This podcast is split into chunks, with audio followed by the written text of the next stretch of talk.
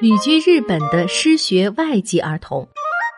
听众朋友们，大家好，本期是东京外国语大学副教授小岛祥美的专稿，为我们解读旅居日本的外籍儿童的教育状况和构建平等受教育机制的必要性。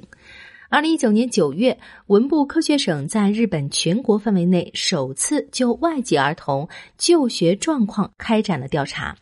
文部科学省在日本全国范围内首次就外籍儿童就学状况开展了调查，结果显示，生活在日本的外籍儿童中，大约有两万人失学。这表明，旅居日本的外籍儿童大约五人中就有一人无学可上。如果将这一数据与二零一九年联合国教科文组织发布的报告相对照，会发现日本的这个数据和世界上没有接受初等教育的儿童比例最高的撒哈拉以南非洲地区相差无几。日本是发达国家，为什么有这么多外籍儿童失学呢？从二零零三年四月开始，小岛小美教授与地方政府和 NPO 组织合作，针对生活在岐阜县可尔市的所有外籍儿童，通过家访的形式调查了解他们的就学情况。这方面的研究在日本尚属首次。首先是旅居日本的外籍儿童的入学条件，在文部科学省官网上有一个问答咨询栏目，为外国人子女入学相关手续。上面明文写道：“我国不要求外国儿童的监护人履行就学义务，但如果希望子女就读公立义务教育学校，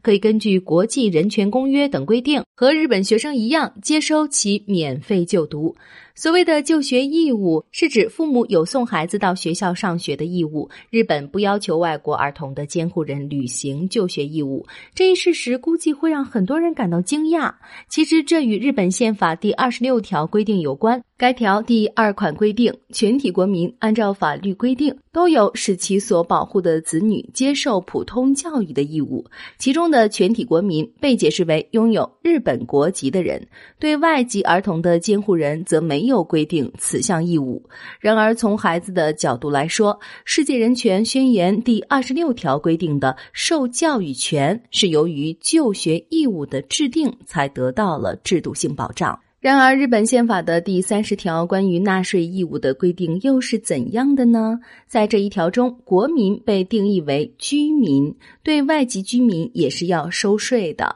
也可以说，因为国家在实际应用中对国民定义的不同解释，导致外籍儿童被剥夺了受教育权。不仅如此，《世界人权宣言》第二十六条第三款规定，父母对其子女所应受的教育的种类有优先。选择的权利，但在日本，连选择教育的种类这类事本身都尚未得到认可。日本国内有巴西学校、尼泊尔学校等两百多所国际学校，但这些学校几乎都未获得官方正式认可，因此这些学校也被排除在了诸如体检等很多制度之外，令外籍儿童的健康安全无法得到充分保障。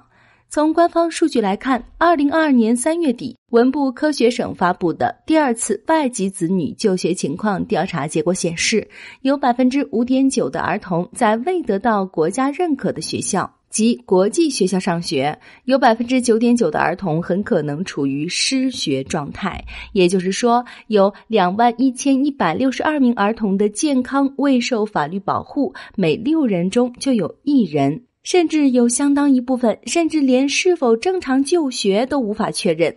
这难道不是对生命的轻视吗？